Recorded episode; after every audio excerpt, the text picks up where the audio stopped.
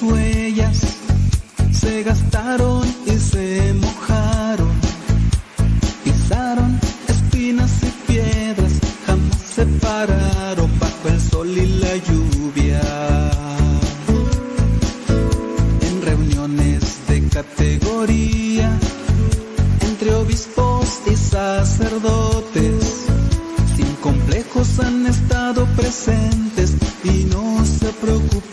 lo que dice la gente.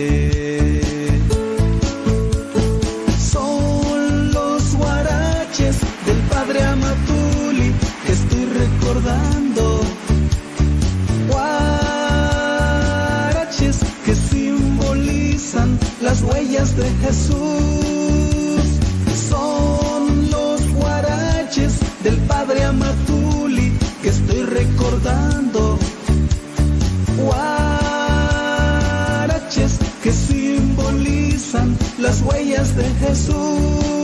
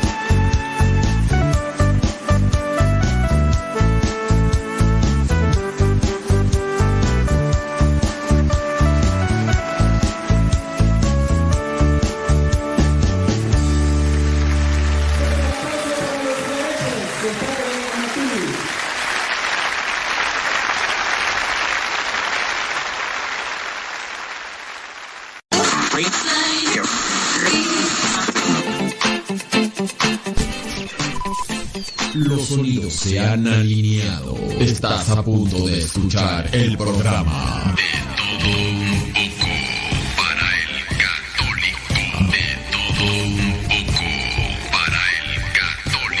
Con tu servidor, el padre modesto Lule. Comenzamos. Estás escuchando Radio Cepa, la estación de los misioneros servidores de la palabra. Sigue con nuestra programación. Estás en radiocepa.com.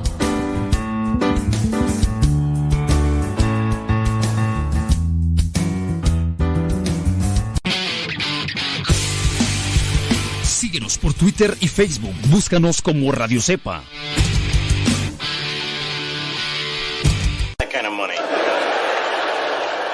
Mira, papá, fuego. Cuidado. No agarres las veladoras del altar. ¿Qué no sabes que te puedes quemar? No lo regañes. Mejor apaguemos velas y veladoras y escondamos cerillos y encendedores para que no se queme. Es muy fácil prevenir quemaduras. La prevención es vital.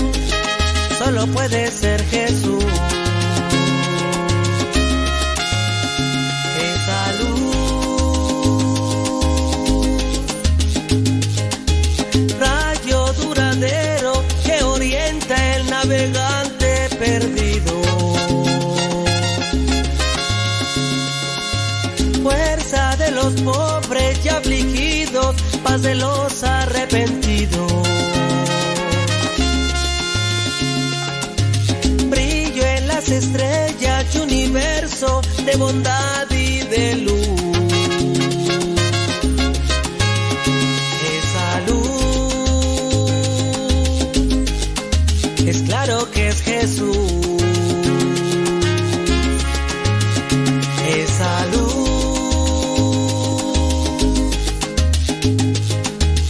Claro que es Jesús. Esa luz. Ahí anda, ahí anda la, la avioneta. Cessna. Ah, es que andan cortando el césped, criaturas. Sí. Sí, sí, sí, sí. Yo lo sé, yo lo sé. No, pues es que está medio difícil. Sí.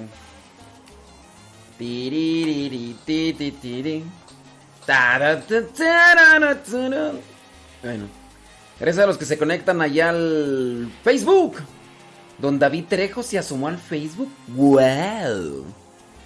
Saludos, Odalis. Odalis, Odalas, le cantaba. Yolanda Vidal hasta Virginia. Belén, ay, Belén. En agosto se casa Belén, ¿verdad? Belén, campanas de Belén. Belén las canas.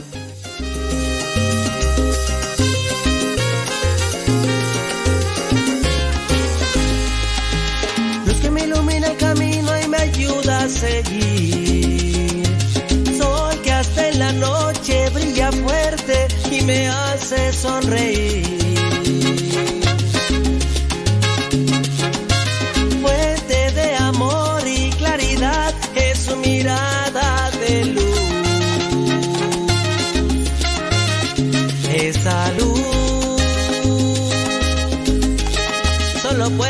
Jesús.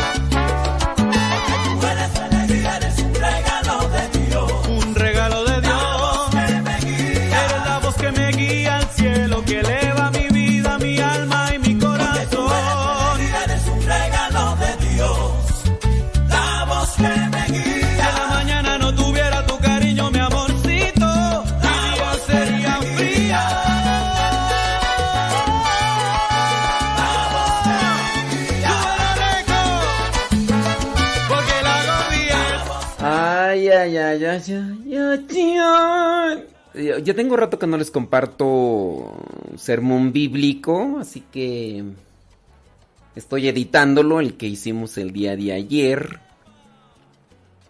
para que ustedes lo escuchen y pues, lo tengan ahí presente, nada más que se está ahí editando.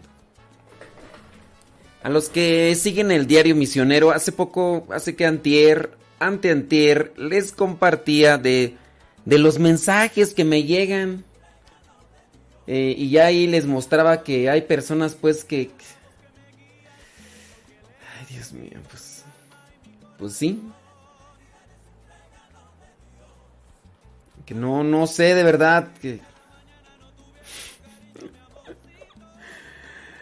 Ay, Dios mío. Quisiera tener el tiempo. Quisiera tener el tiempo. Como ciertas personas ahí para... Fíjate. Eh, y hay personas que pues yo entiendo que a lo mejor, no sé, a lo mejor son muy grandes de edad o no sé qué. Aquí una persona dice, me gustaría recibir la palabra de Dios, ¿no? Y le mando el link para el WhatsApp y me vuelve a escribir otra vez. ¿Me podría enviar el Evangelio, por favor? Ahí, ¿cómo le haces tú? Manda mensaje. A ver. Manda mensaje al WhatsApp que te mandé en el y por ahí te mandamos el evangelio. A ver si pues no sé, es que hay veces que pues sí, pues que ¿qué quieres? ¿Qué quieres? Señor, dame paciencia. Dame paciencia, Señor. Mucha, pero mucha paciencia. Y de eso voy a hablar en el sermón bíblico. Nada más que ya no me acuerdo dónde quedó. Ah, aquí está. El fruto de la oración y conocer para la valora. En fin. En fin, en fin. Dame paciencia, Señor. Dame paciencia. Ahí se los dejo. Ahorita regreso. Acabo de estar editando algunas cosas. No creen que los abandono.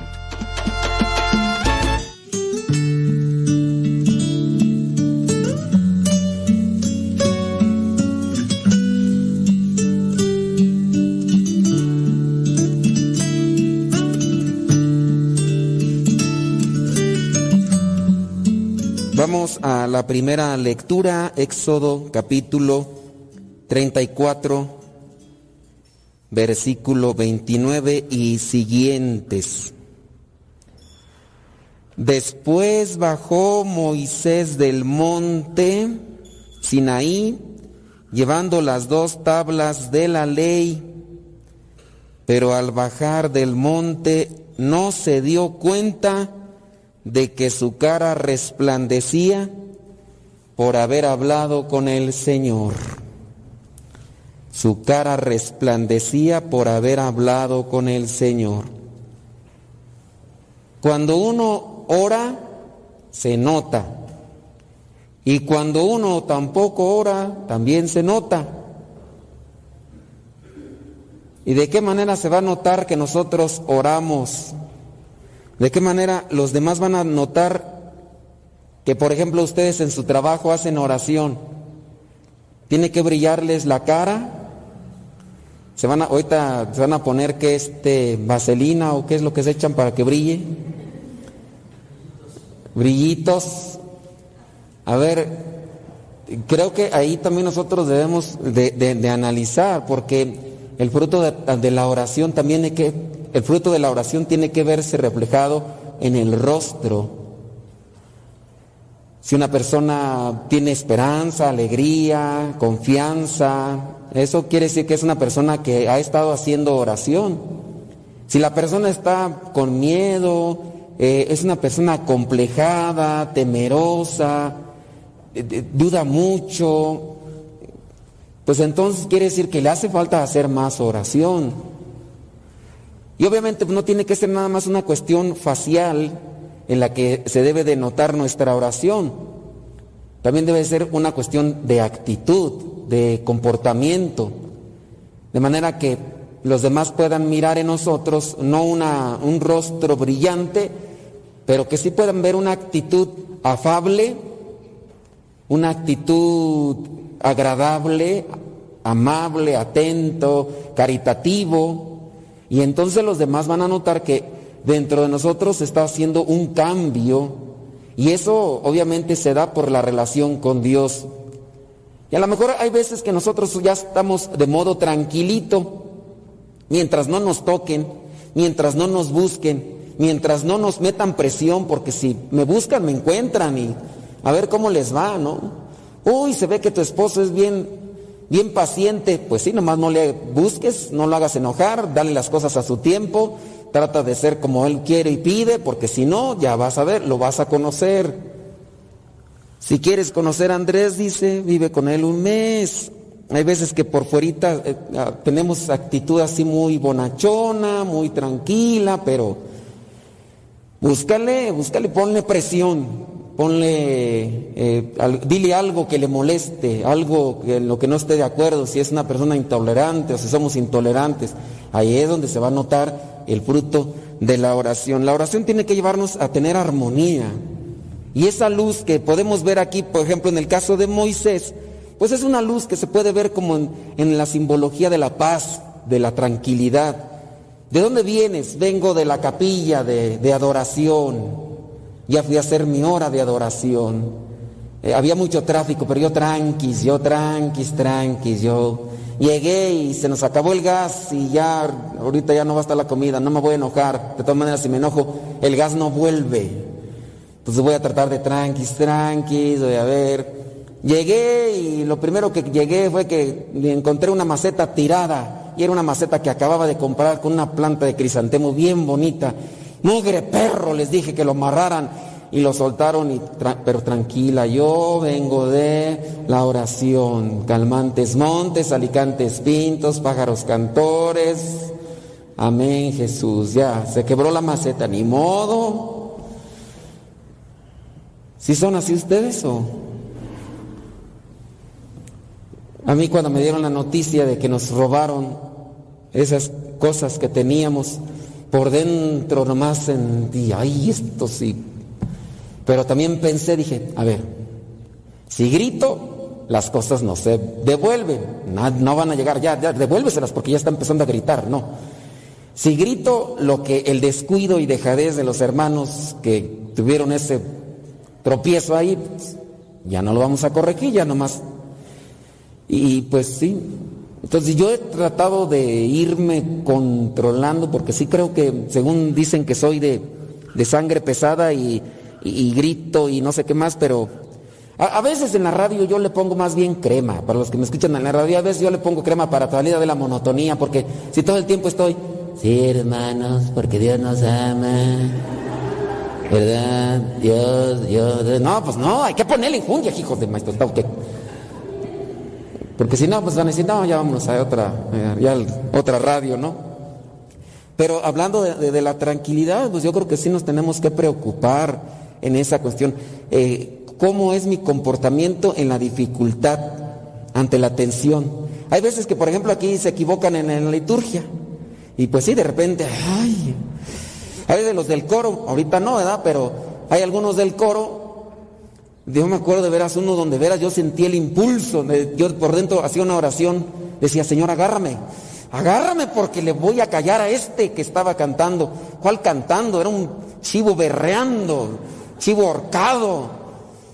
Y nombre, y, y hasta me daban ganas de veras así como que, Señor, agárrame, agárrame. Ya iba a ser yo las oraciones cantadas. Dije, yo canto feo, pero ese cuate me gana. Pero por dentro yo decía, Señor, agárrame, agárrame, agárrame. De veras esa mesa ni la disfruté, nomás escuchaba su voz se parecía como esas puertas sin aceite, rechinaban. Acá pues está más o menos, Tampoco es que cante como Los Ángeles, pero ya, algo, ya, Tampoco para que no se vayan a... Uy, ya son Pavarotti, ¿no? Ya... Sara Brigman, ¿no? Ah, tampoco, tampoco. Pero pues bueno, por lo menos no tengo esa tentación de decirles ya, silencio, no, no, no, la tengo.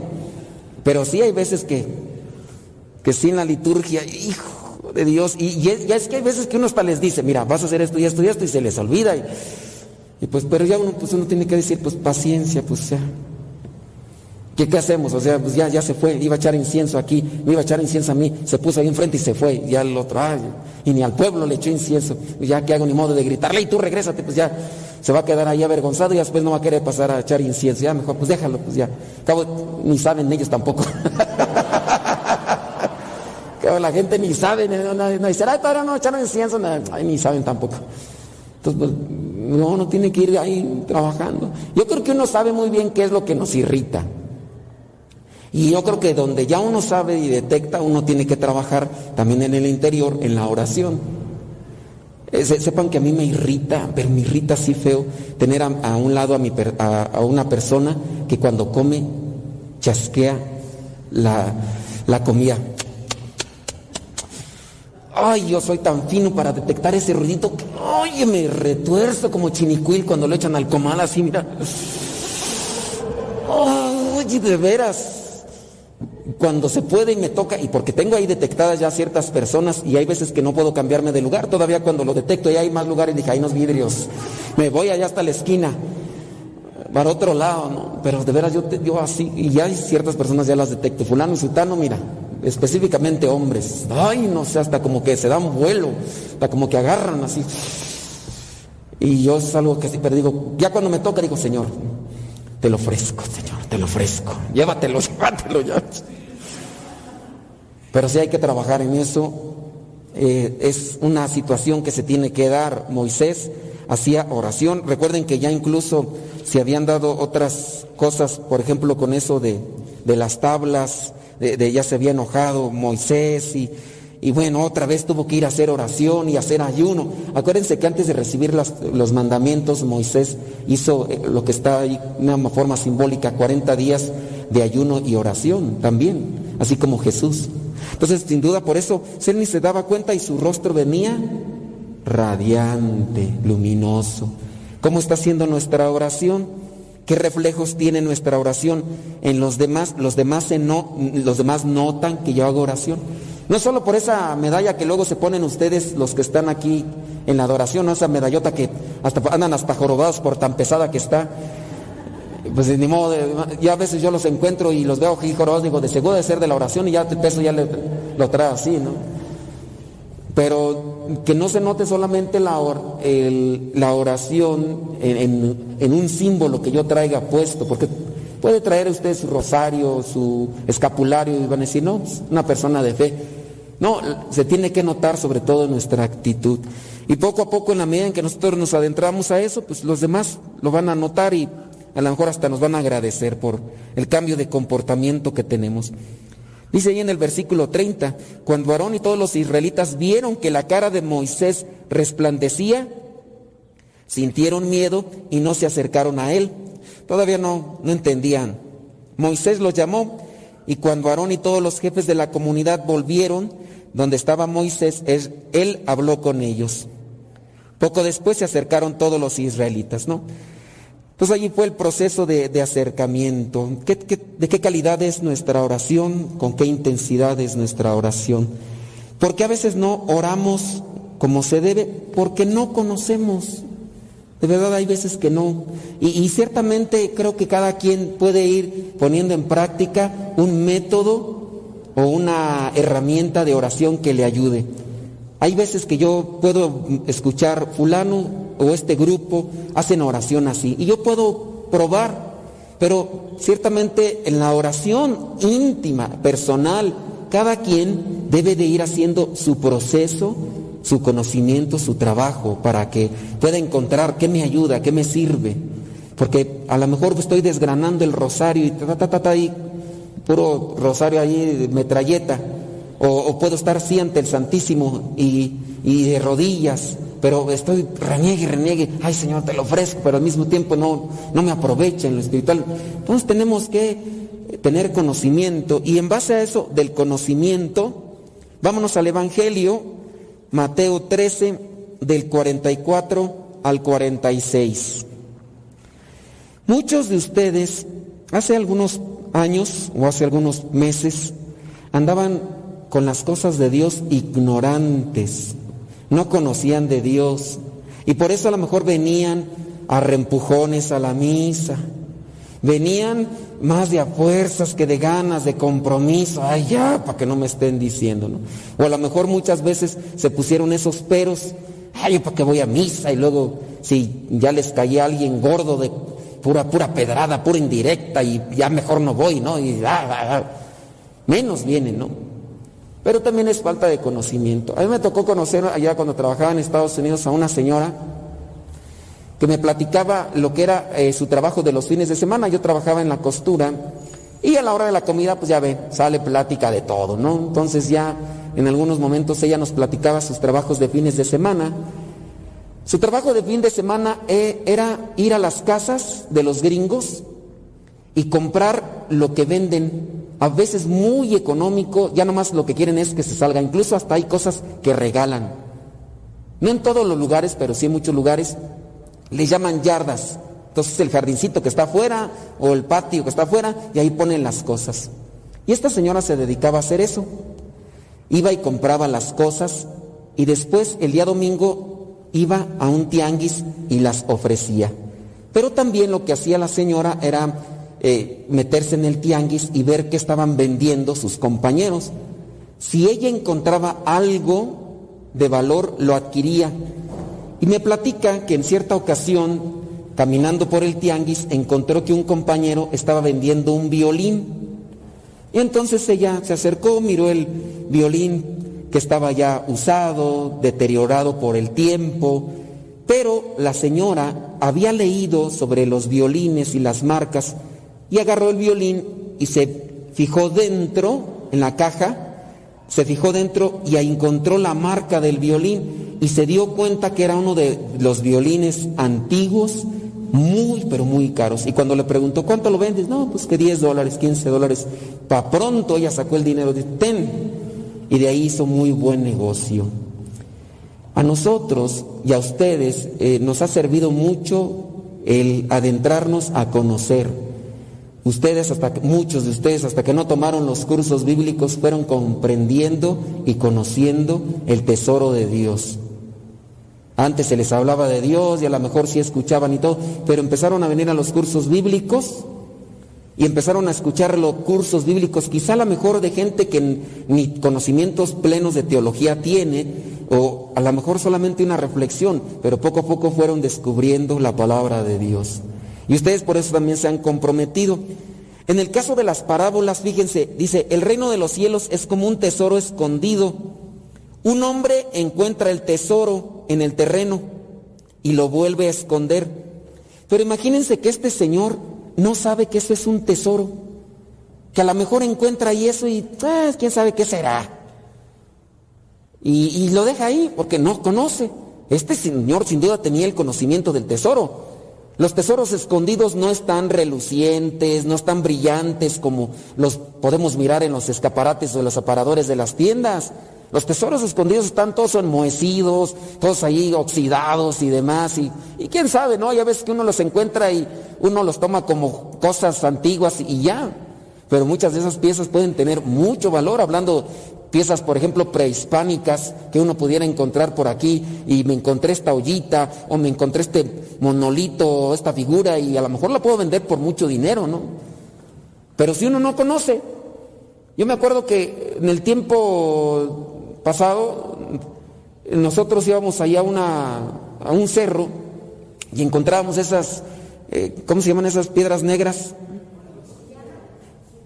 Obsidianas encontrábamos obsidianas de tipo flecha, así bien, bien formaditas.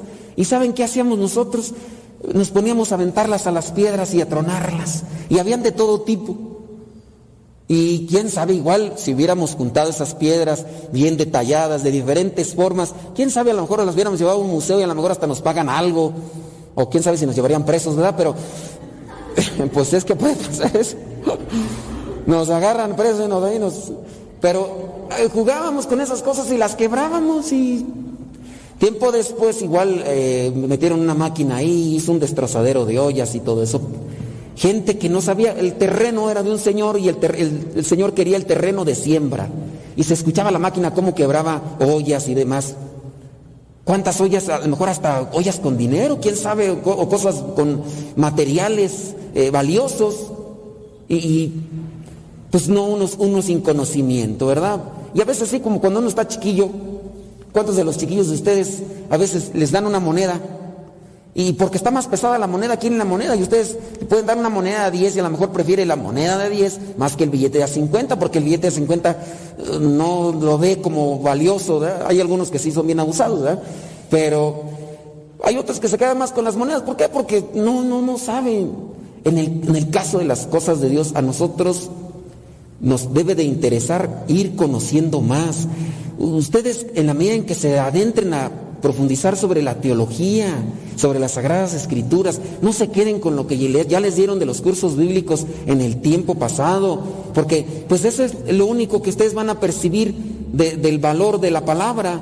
Pero si ustedes ven documentales, leen libros, van a encontrar todavía tesoros más preciosos. Si se nutren de literatura, van a encontrar todavía cosas más preciosas y eso les va a llevar a motivarse, a seguir adelante.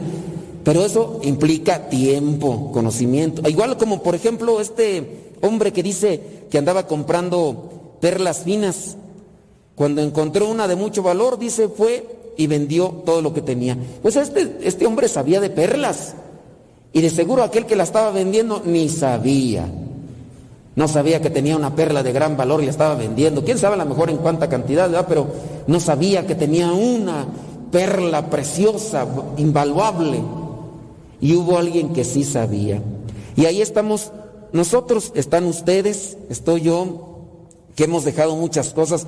Ustedes ahorita en su casa dejaron quizá a lo mejor eh, eh, sus quehaceres, porque dijeron, vamos a llenarnos de Dios, vamos a la misa. Y así uno puede ir buscando aquello que es sacrificado. A lo mejor igual estaban del trabajo y cansados. Ay, estoy cansado de dormirme aquí, de dormirme a la misa. Voy a irme a la misa a dormirme, ¿no? ya por eso los veo aquí están como gallos despescuezados, ¿verdad? Pero por lo menos dijeron algo de agarrar, algo, algo de agarrar. Hicieron el sacrificio. Cuando no conocían la palabra, que iban a venir entre semanas y luego hasta domingo los venían ahí arrastrando. Y eso con su jeta ahí, toda la boca torcida, porque no les podía ver la boca, ahorita no se las ve uno, ¿no? pero eh, la verdad venían ahí con todos malhumorados ahí, y, y, todavía por encuentro por ahí algunos que vienen todavía, pero pues uno hay que pedirle a Dios, ¿no? Y en la medida entonces que conocemos la palabra, nos deslumbra y mírenos ahora ustedes, ya algunos de ustedes, hasta entre semana participando de misa. Hay que conocer más la palabra, no se queden con lo que ya aprendieron, traten de adentrarse más, sobre todo la oración, que se note la oración en ustedes, que, en sus actitudes, en su comportamiento, para que la gente que los conoce en su casa digan, has cambiado, la palabra de Dios te ha cambiado, ya eres una persona diferente, mejor, bendito sea Dios. Habrá gente que a lo mejor les reprocha, que a lo mejor los critica, pero son las personas que a veces más se dan cuenta del cambio que están teniendo y por eso quieren ridiculizarlos para que ustedes desistan. A veces no nos damos cuenta, pero también el demonio trabaja de esa manera utilizando a nuestros familiares y amigos o compañeros para ridiculizarnos en el progreso de Dios. Y así como Satanás utilizó a Pedro para hacer que desistiera Jesús de ir a Jerusalén, cuando Pedro lo llamó, lo reprendió y le dijo, maestro, no vayas a Jerusalén. Y, Jesús no le dijo, Pedro, le dijo, aléjate de mí, Satanás, porque tú no piensas como Dios y no piensas como los hombres. Entonces no se dejen amedrentar por la humillación, por la crítica, la burla. Sigamos avanzando, quizá a lo mejor hemos avanzado poquito, pero en la medida de nuestra perseverancia vamos a poder cosechar frutos buenos para nuestra vida. Pues pidámosle a Dios que nos ayude y nosotros hay que dejarnos ayudar por Él.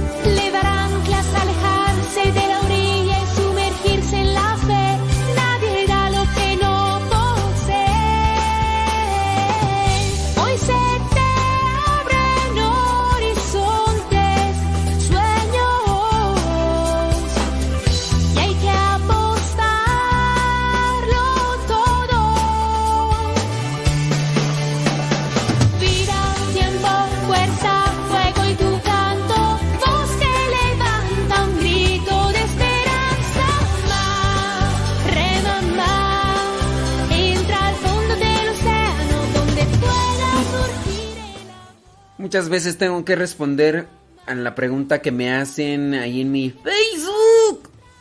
De... Dice...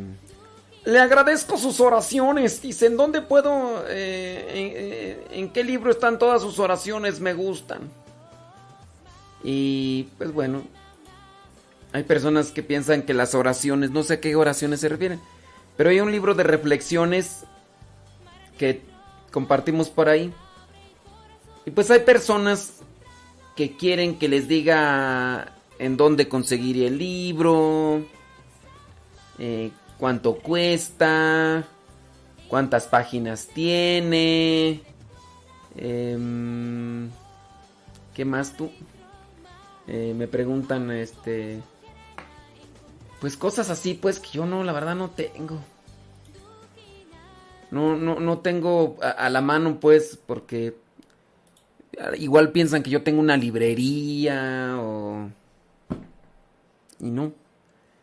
Entonces les mando la información, le digo, pues búscalo. Dice, yendo, pero ¿en dónde lo puedo encontrar? Le digo, no, pues no sé, pues búscalo.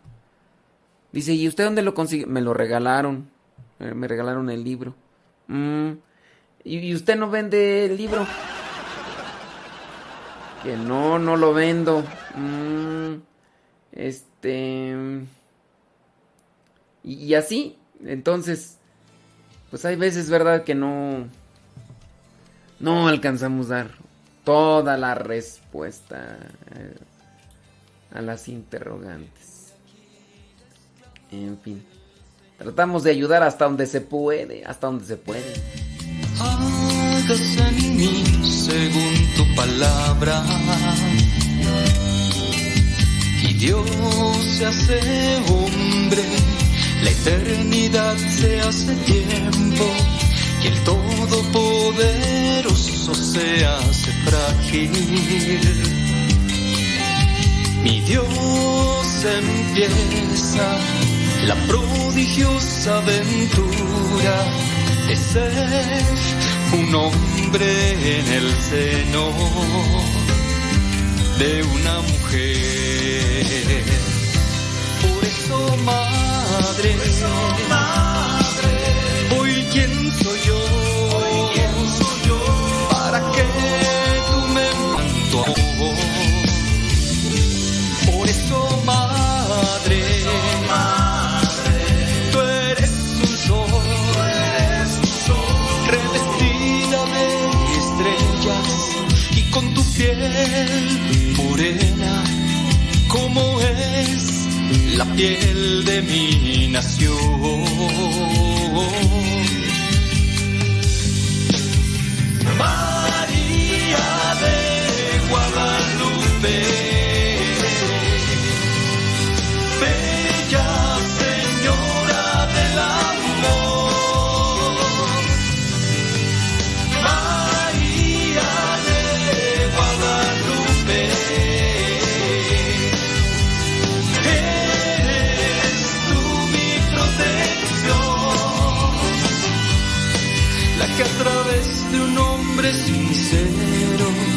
Le diste luz al mundo entero con el mensaje de tu amor.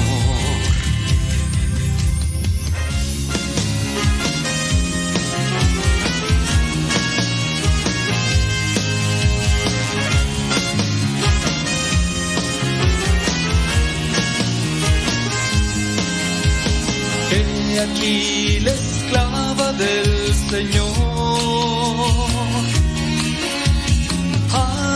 en mí según tu palabra. Y Dios se hace hombre, la eternidad se hace tiempo, y el Todopoderoso se hace frágil. Y Dios empieza la prodigiosa aventura de ser un hombre seno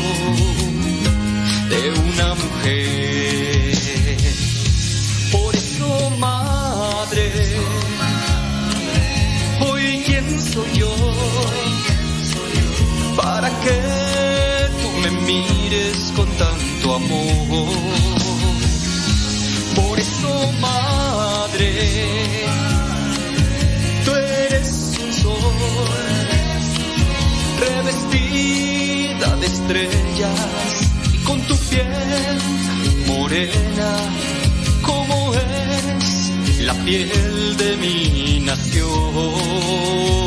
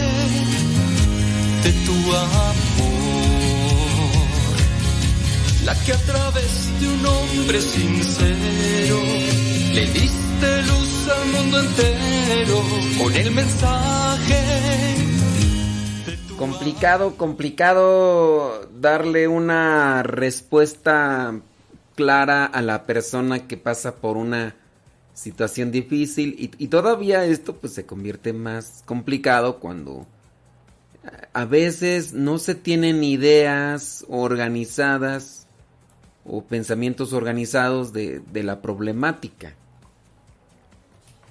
Es el pro- yo, entiendo que cuando la persona está sumergida en una situación de, de dolor y de, de sufrimiento, pues le es más difícil mirar de manera objetiva las cosas y, y poder incluso plantear su propio problema.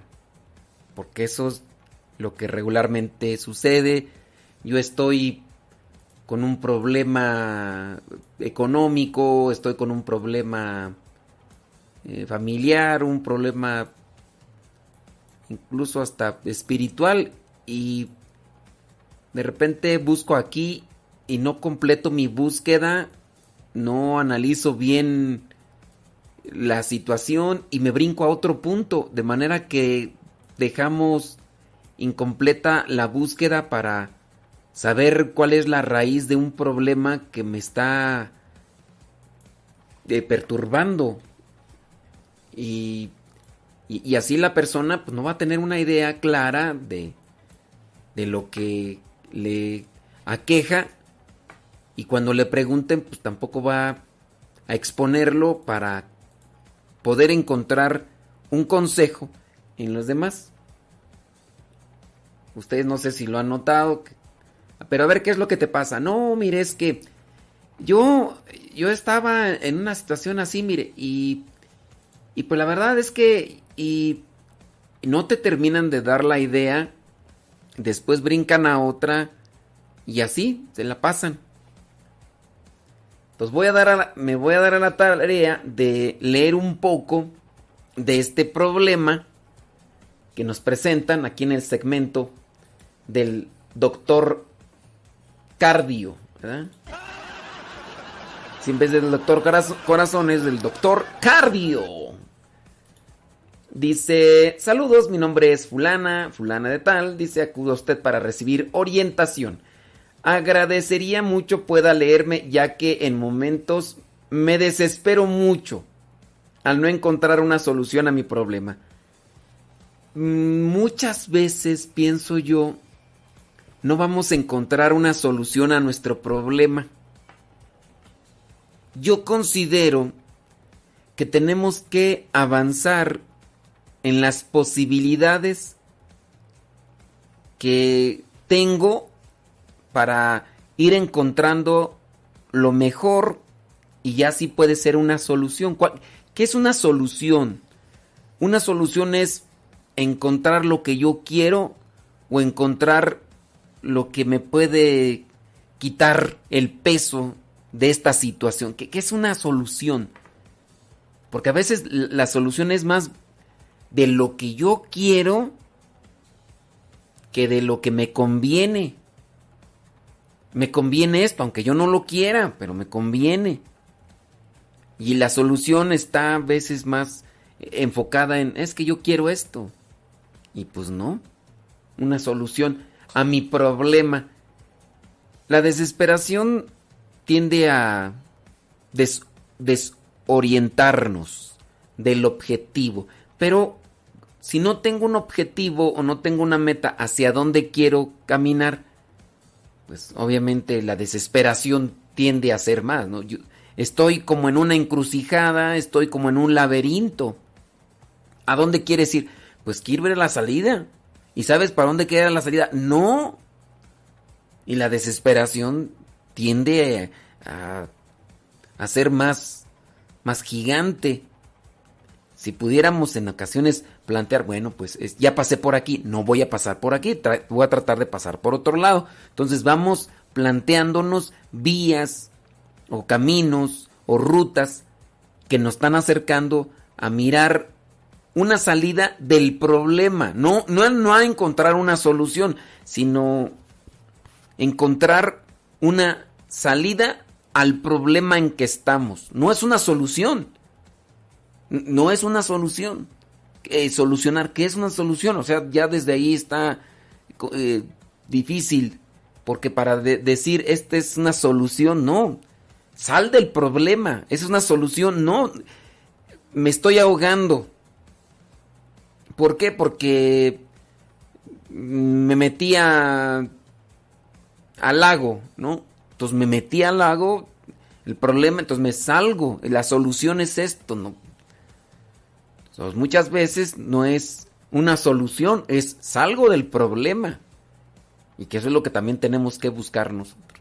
Estoy desvariando yo, ¿verdad? Estoy diciendo cosas que quién sabe qué. bueno, eso así como lo veo yo, ¿verdad? Déjame leer aquí lo que dice. Dice, mis papás tenían un negocio. Desde que recuerdo mi papá nos llevaba con personas para hacernos limpias, con hierbas, veladoras e inciensos, que supuestamente eso nos servía para incrementar el negocio.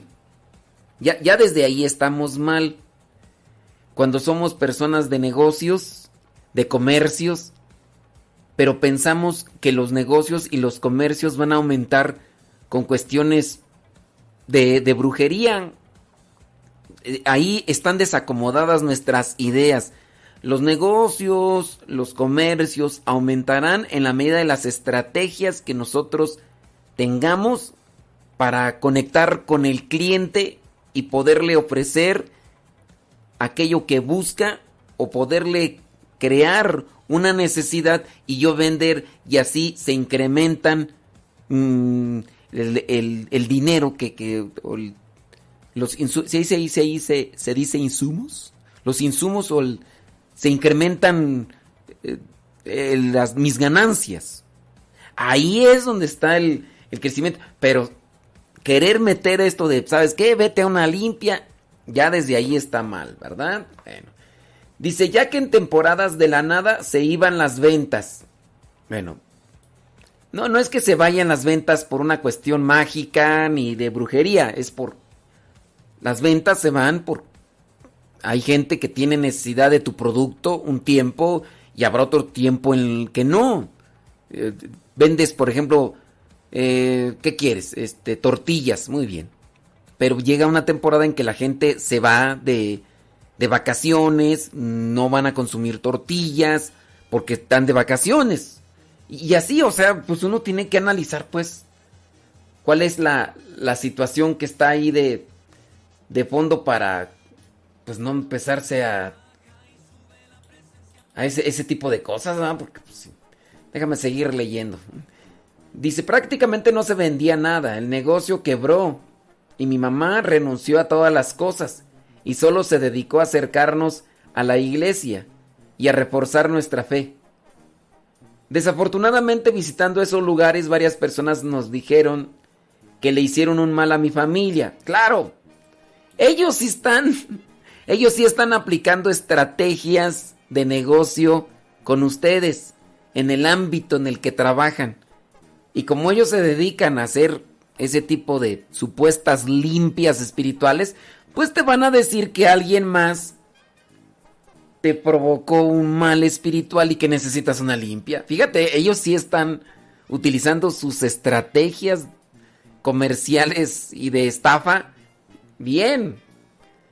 Dice, porque sus hermanos de mi papá siempre pelearon la casa donde vivíamos todos que por eso que nos hicieron un, mal, que nos tenían envidia. Desde hace 13 años murió mi mamá. Eh, no dejamos de perder familia, dice cada 5, 3, 2 y el último año ya se fueron mis padres. Los, bueno, ¿cuántos años tenía tu mamá? ¿Cuántos años tenían tu hermano? Así todos vamos a ir perdiendo familiares. No hay que ver el proceso natural de separación de nuestros seres queridos como una cuestión de maleficio pero ya uno está sugestionado, te han dicho que te han hecho mal, entonces todas las cosas naturales que tienen que ir sucediendo en la vida, las ves como una como un maleficio, como pues no, ¿verdad? Mi abuelito, dos tíos, óyeme, tu abuelito ya que 100 años y oye, ¿por qué se murió mi abuelito? Pues porque tenía que morirse, todos nos vamos a morir. Dice, por último, mi cuñado dice, cuando mi mamá no mejoraba de su enfermedad, prácticamente la obligué a ir nuevamente con una señora. La obligué a ir nuevamente con una señora que se dedicaba a trabajar. Igual le dijo mi mamá muchas cosas que nos sorprendieron, porque eran reales. Pues habría que ver, ¿verdad? Pero lo más delicado de esto es que yo tengo sueños donde presiento cosas negativas y muertes que finalmente, pues Tú misma te has sugestionado y ahora ves moros con tranchetes. Yo solamente te diría esto, mira. Trata de acercarte más a la luz, a la palabra de Dios. Trata de ir difuminando, quitando de tu vida todo este tipo de presagios negativos. Y también trata de pisar bien o de caminar con paso firme en la realidad. Y hay cosas que se van a dar en la medida de nuestro esfuerzo, de nuestra inteligencia, de estrategias de trabajo, constancia. Y hay cosas que no se van a dar. Uno tiene que estarse siempre innovando y, buscando.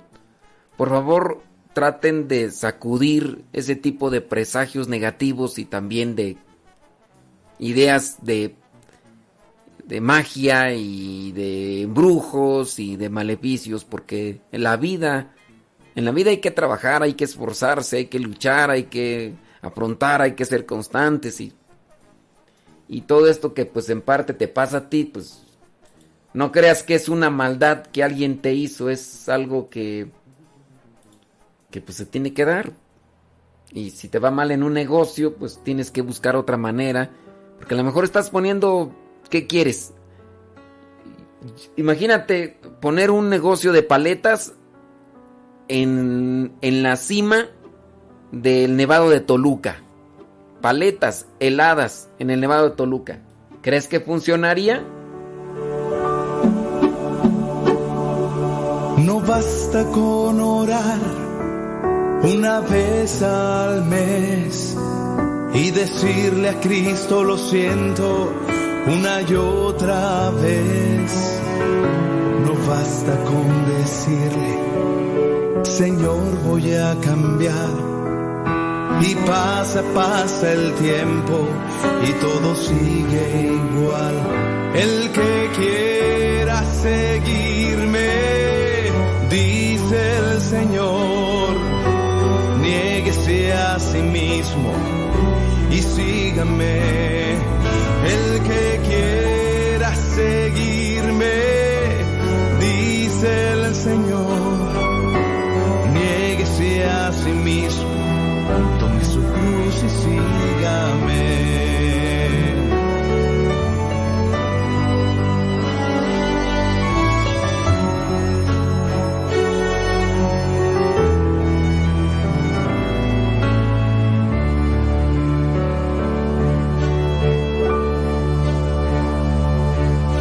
No basta con creer que Él nos ama tanto, que nos quiere como somos, sin pedir un cambio.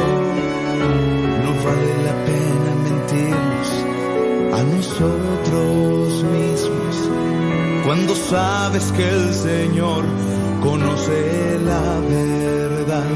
El que quiera seguirme,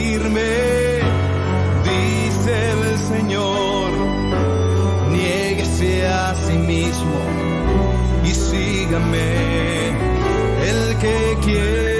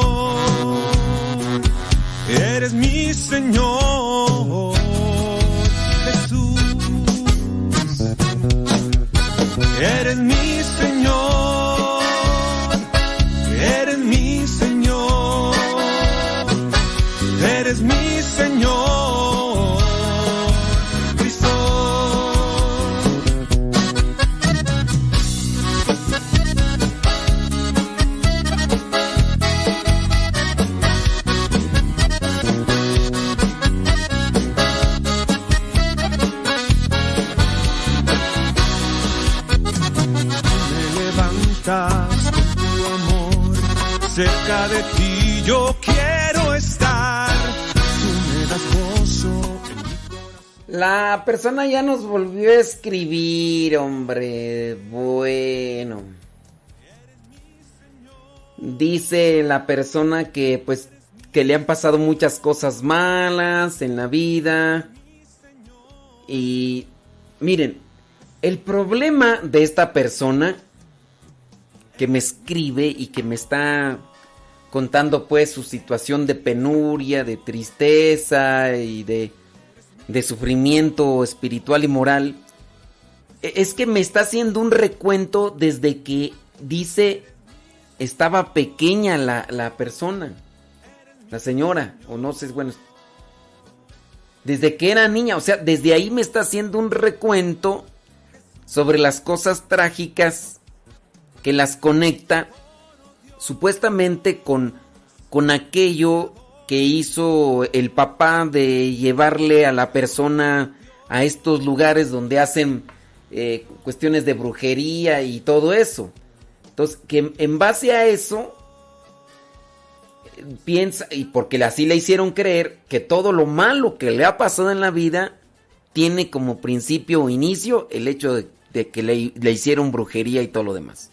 O sea, ya se murieron los papás, ya se murieron los abuelitos, se han muerto muchas personas y, todo lo relaciona porque le hicieron creer que a partir de este tipo de visitas que hizo al, a los lugares donde les hacen brujería, que de ahí comenzó todo lo negativo.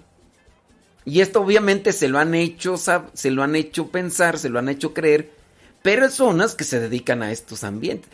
Tengan así por seguro que cuando ustedes van a estos lugares donde les hacen brujería, y esto se los digo yo porque ya hemos entrevistado aquí a personas que se han dedicado a eso, que obviamente ya se convirtieron y todo, pero esa es su estrategia. De hecho, ellas mismas, a estas personas que en este caso eh, entrevistamos a dos, bueno, también ya ahora al padre Neto La Neta, que le ayudaba a su familia a hacer ese tipo de cosas, son las formas de enganchar a la gente. O sea, llegan y desde que llegan decirles, te hicieron un mal, eh, estás a punto de morir, eh, te hicieron un trabajo. Y es la forma de infundirles miedo y en el miedo se trabaja mejor en base a estas cuestiones negativas y de brujería, se trabaja mejor con la gente. Por eso les meten miedo y pues si tú vienes te voy a quitar eso malo que te hicieron y te hacen creer que estás contaminado, que estás enfermo y, te enganchan. Y hay personas que tienen una mente muy sugestionable, que tienen una mente muy blandita y las trabajan así sabroso. Y habrá curanderos y, brujos y brujas y, y, chamanes y demás que agarran a estas personas y las trabajan bien y bonito. Y habrá hombres que trabajan a las mujeres así bien y pues las hacen como quieren, ¿no? Entonces, e, esa es una consecuencia, no, es un, ese es el riesgo de no ayudar a la familia o a los hijos, de no ayudarlos a discernir, a tener criterio. Esos son los riesgos. Caminan por la vida sin rumbo ni dirección Caminan por la vida sin una vela, sin un timón que los vaya orientando. Son presa fácil de los abusivos. Ya sea que abusen eh, sexualmente de ellos o ya sea que abusen eh, psicológicamente, porque aquí estamos hablando de una cuestión psicológica, no es espiritual, aquí es una cuestión psicológica. Les hacen pensar que es espiritual y puede ser que sí tengan sus conexiones malignas, pero sobre todo es psicológica de ahí para sacarles el dinero. Y bueno, dice esta persona que tiene una fotografía en su recámara donde se ve claramente una mano con unas garras. Donde realmente dice es imposible que sean nuestras manos. O sea, se ve claramente una garra con las manos. No sé. Dice que tiene una fotografía de ella donde se ve una garra con unas manos. Cuando nosotros ya estamos sugestionados por algo, vemos moros con tranchetes. La prueba máxima está, por ejemplo, cuando, cuando vemos películas de miedo. O cuando vemos un video de miedo y estamos en la noche solos. Ya, con eso. Si le tenemos fobia a algo, nos sugestionamos y ya.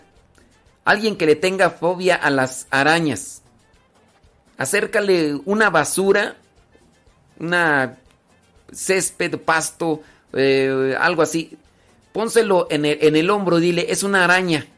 Y no es una araña, va a ser solamente una basurita, una ramita de un árbol o de una... Y dile, es una araña. Y va a echar brincos. Y va a sentir incluso a la misma persona que, que se le está subiendo. Es más, que ya se le acerca porque le tiene fobia. ¿Verdad, padre Gonzalo? te acuerdas? Así me pasaba a mí cuando yo le tenía fobia a las serpientes, ya no les tengo fobia. O sea, sí, cuando veo una me impacta, ¿no? Porque mi adrenalina me hace saber que hay serpientes venenosas. Pero ya cuando sé que, que no es venenosa, bueno, también sí sé que puede morderme, que puede, pues me, me retiro. Pero en mi tiempo, cuando yo le tenía esas, esa fobia a las serpientes, era mirar hasta una de plástico y empezar así hasta como retorcerme y brincar. Pues sí.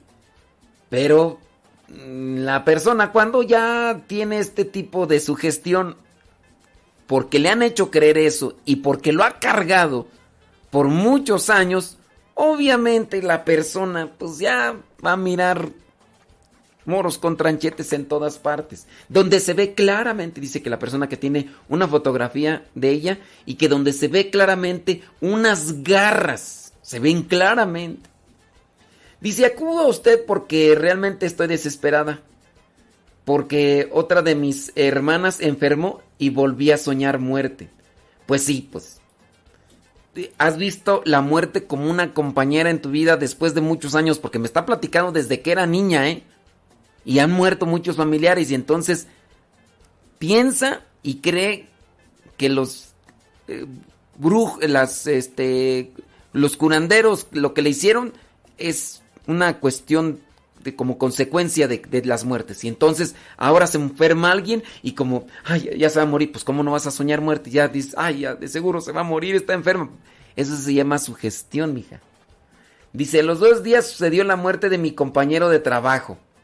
Bueno, ¿y, ¿y por qué murió? Dice, pero ayer tuve un sueño donde me dio mucho miedo porque me soñé poseída con una voz diferente. Ya es sugestión. A lo largo de los años, sin duda ya. Dice, podía volar y estaban tres señoras que estaban preparando algo para hacer un mal. No, pues ya. Eh, mira, remarco lo de la sugestión. Cuando nosotros tenemos una fobia y estamos sugestionados, vamos a pensar, por ejemplo, en el momento del miedo, del, del temor, vamos a imaginar y, vamos a pensar que, que, es una realidad. Yo, por ejemplo, en la fobia de las serpientes, me acuerdo que caminando a la casa de mi abuelita en paz descanse, llevaba algo que mi mamá había preparado. No me acuerdo si era una barbacoa, no me acuerdo. El chiste es que mi mamá me dijo, llévale a tu abuelita. Y me fui por el cerro. Entonces, yo caminando por el cerro, teniendo presente que había serpientes, pues a mí se me hizo fácil atravesar un, un barbecho. Un barbecho ahí donde habían, este, con un arado, habían volteado la tierra para que después sembrar, ¿no? Pues debajo de una penca de tierra, debajo de una penca de tierra estaba un puño de serpientes. Imagínate, el puño de serpientes. Cuando yo lo veo, cuando estoy solo, no encuentro de con quién tener fuerza y valor y me puse a temblar y a brincar. En ese mismo momento mi mente me llevó a pensar que incluso debajo de la penca de tierra donde yo estaba parado, también había otro puño de serpientes y que a un lado había un puño de serpientes. Y empiezo yo a brincar con, con el miedo y todo y a correr y pensando que las serpientes venían detrás de mí. Eso se le llama sugestión. Tú estás teniendo tu sugestión en el sueño, en esas imágenes. ¿Y todo por qué? Porque lo has venido acarreando, trayendo desde hace mucho tiempo que te han trabajado en, la mente. Dice, sentía que no iba a poder conmigo. Dice, ya estoy cansada de tener este tipo de sueños. Dice, me confesé, dice, hace algunos meses y el padre me dijo que era un don. ¡Vámonos! Dice, no podía hacer nada, solo avisar. Otro me dijo, busca a quien te rece, pero se me atravesó, dice, y padre no, no quiso escucharme. Tengo miedo de perder a más familia. Mira, la vas a perder. pues es que nos morimos todos y a lo mejor hasta tú. No sé cómo terminar con esto, no vas a terminar con esto. Dice, mis hermanos y yo dejamos todo eso y solo nos concentramos en la oración. Me preocupa por ahora, mira, lo que tienes que hacer es cambiar el pensamiento. Yo solamente te diría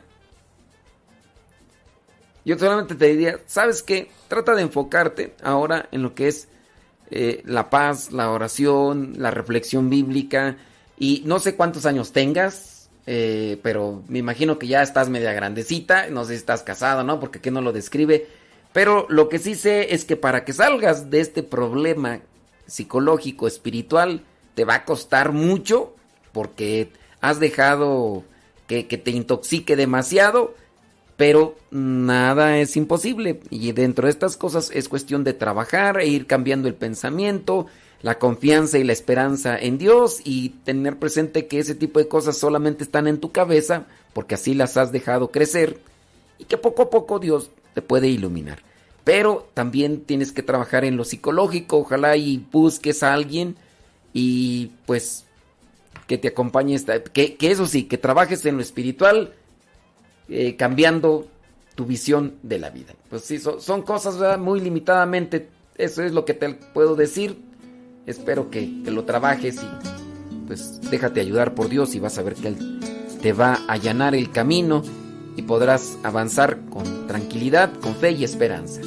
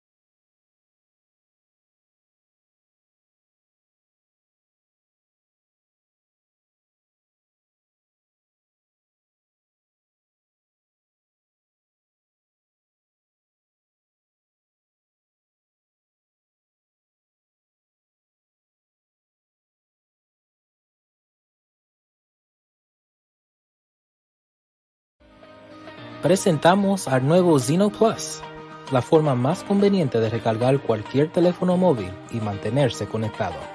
Zeno Plus garantiza una recarga móvil instantánea, así que puedes recargar el teléfono suyo o de un familiar con confianza. Descargue Zeno Plus hoy para ser el primero en tener acceso a ofertas exclusivas.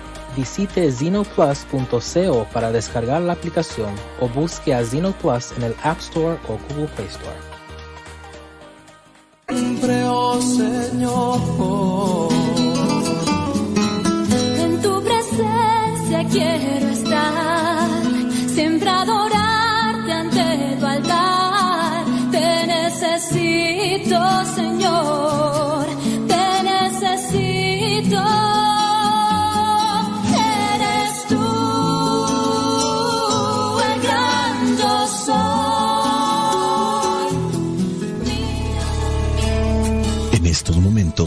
vamos a escuchar la palabra de Dios.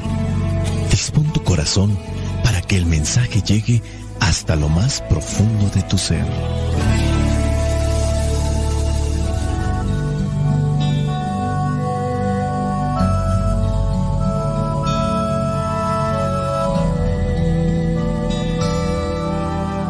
El Evangelio que la iglesia nos presenta para el día de hoy corresponde a Juan, capítulo 11, versículos del 19 al 27. Dice así, muchos de los judíos habían ido a visitar a Marta y a María para consolarlas por la muerte de su hermano. Cuando Marta supo que Jesús estaba llegando, salió a recibirlo, pero María se quedó en la casa. Marta le dijo a Jesús, Señor, si hubieras estado aquí, mi hermano no habría muerto. Pero yo sé que aún ahora Dios te dará todo lo que le pidas. Jesús le contestó, tu hermano volverá a vivir. Marta le dijo, sí, ya sé que volverá a vivir cuando los muertos resuciten en el día último. Jesús le dijo entonces, yo soy la resurrección y la vida. El que cree en mí, aunque muera, vivirá. Y todo el que todavía está vivo y cree en mí, no morirá jamás. ¿Crees esto? Ella le dijo, sí, Señor, yo creo que tú eres el Mesías, el Hijo de Dios, el que tenía que venir al mundo. Palabra de Dios. Te alabamos, Señor. Señor Jesucristo, nuestro divino Salvador. Gracias te damos por tu infinito amor. Te escuchamos en la palabra, te recibimos y adoramos en la Eucaristía. Te servimos hermanos. Que seamos misioneros como lo quieres tú, enseñando a los hombres el fuego de tu amor. Podemos decir que de las familias más queridas por Jesús está la de Marta, María y Lázaro, tres hermanos que viven en Betania. Jesús va con ellos para quedarse, de hecho se lleva a sus discípulos, dentro de lo que podemos entonces entender, Marta, al ser la mayor, está al frente de la casa, es una familia acomodada que sin duda tendrá para darle de comer a los apóstoles y darles un lugar donde dormir, donde pasar la noche cuando ellos pasan por ahí. Esta amistad pudo haber crecido después de mucho tiempo y tanta confianza tenían que, si se acuerdan, en algún momento Marta le reprocha a Jesucristo diciéndole que le diga algo a María, porque María no se pone a ayudarle y hay muchas cosas que hacer y María solamente está a los pies de Jesús escuchando lo que él está platicando o compartiendo. Ese es un reproche de Marta hacia Jesús. Marta, Marta, muchas cosas te preocupan, pero María escogió la mejor parte. Y eso nadie se lo va a arrebatar. Hoy ha fallecido también este hermano querido por Jesús, Lázaro. Tanto así que cuando le dieron la noticia, se dice que él lloró. Llorar por un amigo quiere decir que entonces había una relación muy cercana, un aprecio grande. Marta, María y Lázaro sin duda tenían buena fama, por eso es que dice muchos judíos habían ido a visitar a Marta y a María para consolarlas por la muerte de su hermano. Rescatemos entonces el valor de la amistad. La amistad no solamente para con Jesús, la amistad para con todos. Y ahora ellas están recogiendo el fruto de esa amistad. Muchos judíos habían ido a consolarlas. Ellos saben del sufrimiento de perder a un ser querido. Nosotros lo sabemos. En algunos momentos cuando tenemos esa oportunidad y sabemos del fallecimiento de una persona que está distante a nosotros, pero hay un gran aprecio, más allá de estos lazos familiares sanguíneos. Es una persona a quien aprecio mucho.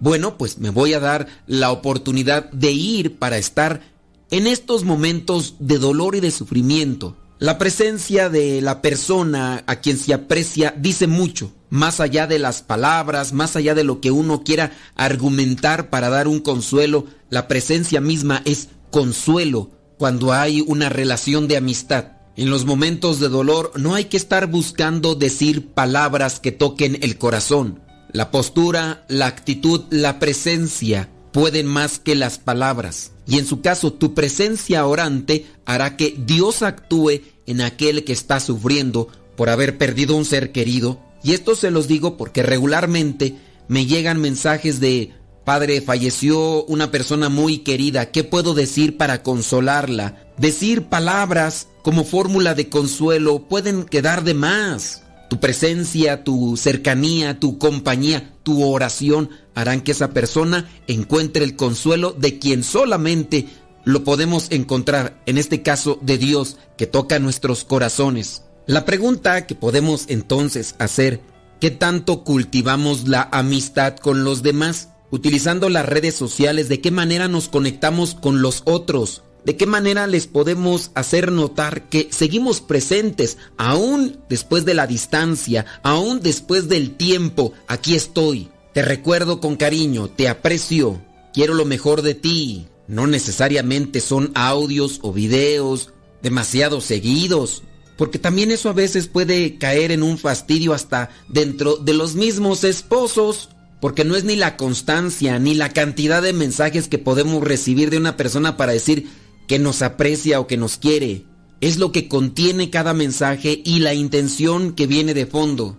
Pero para poder realizar realmente esto con eficacia, uno tiene que estar conectado con Dios, ser sinceros con Él y abrir nuestro corazón para que Él se muestre. Marta y María y Lázaro sin duda lo tenían y por eso es que reciben el consuelo de muchos judíos.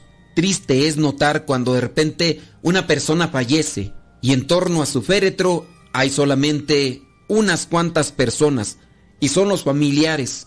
La actitud, el desprecio, la intolerancia, la soberbia, hace que la amistad se debilite, que el cariño se diluya y a veces el compromiso de estar presente porque pertenece a mi familia sanguínea hace que yo esté en ese lugar. Así a veces se nota con la muerte de ciertas personas. Y es que no es solamente querer acumular personas para vanagloriarse de decir, en mi funeral se reunieron dos mil o tres mil personas es lo que sembramos con nuestra actitud y que llevarán consigo las personas que se quedan todavía en este mundo para recordar, aunque no hayan estado presentes en mi funeral. Y también tener presente que en la medida en que me doy y me entrego a los demás, es también la manera en que estoy sembrando para la vida eterna. Así que hay que cuestionarnos de qué manera nos estamos relacionando con la familia, con los amigos, de qué calidad es mi amistad. Y no hay que solamente justificarnos con relación a la respuesta del otro. Dios me va a preguntar cómo me entregué a los demás, qué tanto abrí mi corazón hacia los que me acompañaban en este mundo. Si los otros respondían, si los otros agradecían, si los otros tenían una actitud recíproca, pues qué bien. Cuando de las dos partes se trabaja para el mismo lado, uno puede contagiar muy bien a los demás de la amistad. Y esa amistad hace que Jesús vaya nuevamente a Betania, porque Lázaro ha muerto. Y ahí va caminando. Le avisan a Marta. Supo que Jesús estaba llegando, salió a recibirlo. María se quedó en la casa. Y Marta, en ese tono de confianza, de cercanía, obviamente también de fe, le presenta lo que podríamos considerar como un reproche. Dice el versículo 21, Señor, si hubieras estado aquí, mi hermano no hubiera muerto. Eso va en tono a reproche. Es válido entonces en algunos momentos orar como nos sale del corazón, si tú quieres con reproche, porque orar es hablar con Jesús y Marta está hablando con Jesús. Si hubieras estado aquí mi hermano no habría muerto. Pero yo sé que aún ahora Dios te dará todo lo que le pidas. Hay reproche, pero también hay fe. Que la fe no se extinga con el dolor, con el sufrimiento, con la soledad, con la angustia. Hay que exponernos ante el Espíritu Santo para que Él siempre esté haciendo avivar nuestra fe. Jesús le contestó, tu hermano volverá a vivir. Sí, ya sé que volverá a vivir cuando los muertos resuciten. Jesús le dice, yo soy la resurrección y la vida, el que cree en mí aunque muera, vivirá. Y todo el que todavía está vivo y cree en mí, no morirá jamás. Jesús le da una respuesta con relación a su hermano, pero también le está reprochando a ella. Y todo el que todavía está vivo y cree en mí, no morirá jamás. Cuidemos y alimentemos nuestra fe. es algo que todos los días tenemos que estar avivando. La vida tiene muchos giros, tiene muchas vueltas, enfermedades, catástrofes, accidentes, de todo tipo de desgracias. Y la fe es la que nos viene a sostener en esos momentos de dolor. Marta todavía tiene algo que le sostiene en la vida, sabe de la presencia de Jesús y va a su encuentro. Punto para reflexionar. En los momentos difíciles de nuestra vida, vamos al encuentro de Jesús, vamos a orar con Jesús, que es lo que también nos hace falta para obtener una respuesta de parte de Dios. Ahí es donde también se va a demostrar la amistad, la amistad de nosotros para con Dios. La amistad se cultiva, la amistad se trabaja. La amistad de nosotros para con Dios también tiene que ser un reflejo de mi amistad para con los que me rodean, siendo paciente, siendo comprensivo, siendo amable, siendo atento, aún por encima de las traiciones. Fulano, fulana de tal me traicionaron, me dieron la espalda, hablaron de mí, me levantaron calumnias, me inventaron chismes, me hicieron quedar mal ante los demás. Y aunque el enojo en mí me hace que explote, simplemente yo no tomaré la misma forma de ser, el mismo comportamiento. Dejaré que Dios actúe y trabaje en nuestras vidas. Aunque yo caiga, tú me levantas. Aunque me pierda, tú me encuentras. Cuando estoy solo, siento que me acompañas. Tú eres mi pastor, mi Dios, mi todo. Aunque hay dolores, tú me confortas. Cuando me asusto, me tranquilizas.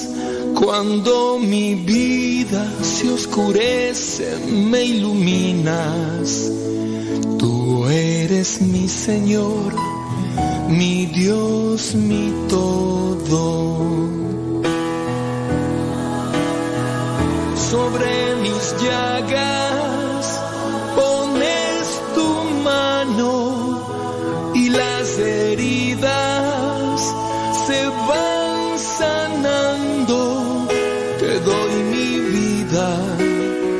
tan imperfecta. Eres mi victoria en mi universo. Uno mis manos para orar. Este es mi momento. Aquí estoy para recargar mi vida. No quiero salir e iniciar este día sin antes haberme encontrado contigo, Señor. Quiero escucharte, amigo mío, mi Señor. Yo sé que tú todo lo puedes. Ven a mi vida. Lléname de ti. No me sueltes. Abrázame. Cúbreme. Protégeme, Señor mío y Dios mío. Eres mi Dios. Ante ti me rindo. Mi vida te pertenece. Solo quiero ser tuyo. Estoy enamorado de la vida que gozo a tu lado. Contigo no hay oscuridad, sino luz, así como ahora el sol se levanta en la creación. Gracias, amado Dios, porque eres tú quien día tras día me sostiene con su afecto. Me libra de todo mal y colma mi vida de hermosas bendiciones. Me das un techo donde descansar, me abrazas con tu amor, me das el pan de cada día y me permites vivir con ilusión, fe y esperanza. Mi vida es feliz y dichosa porque puedo sentir tu presencia a cada instante. Por favor, amado Dios, asísteme hoy, cada día, y nunca te apartes de mí, pues en tu nombre son todos mis triunfos, mis anhelos, mis conquistas, mis obras. Señor nuestro, Dios, venimos ante tu presencia suplicándote dar al mundo lo que necesita para liberar a las personas de todo su dolor y capacitarlos para servirte. Te pido, Señor, la gracia de ser tierra buena para dar frutos buenos, para que los brotes de la generosidad, del servicio, del amor, de la compasión, del perdón, de la humildad, de la entrega, de la paciencia, nazcan de tu semilla derramada en mí y haga que nada me separe de ti. Haz, Señor, por medio de tu Santo Espíritu, que mi corazón sea tierra fértil y no tierra baldía, porque si no me lleno de egoísmo, soberbia, escepticismo y desconfianza. Espíritu Santo, ilumina mi corazón, mi mente y mis pensamientos, para que día a día busque siempre cumplir lo que le agrada a Dios, lo que quiere en mí para yo ser feliz. La bendición de Dios Todopoderoso, Padre, Hijo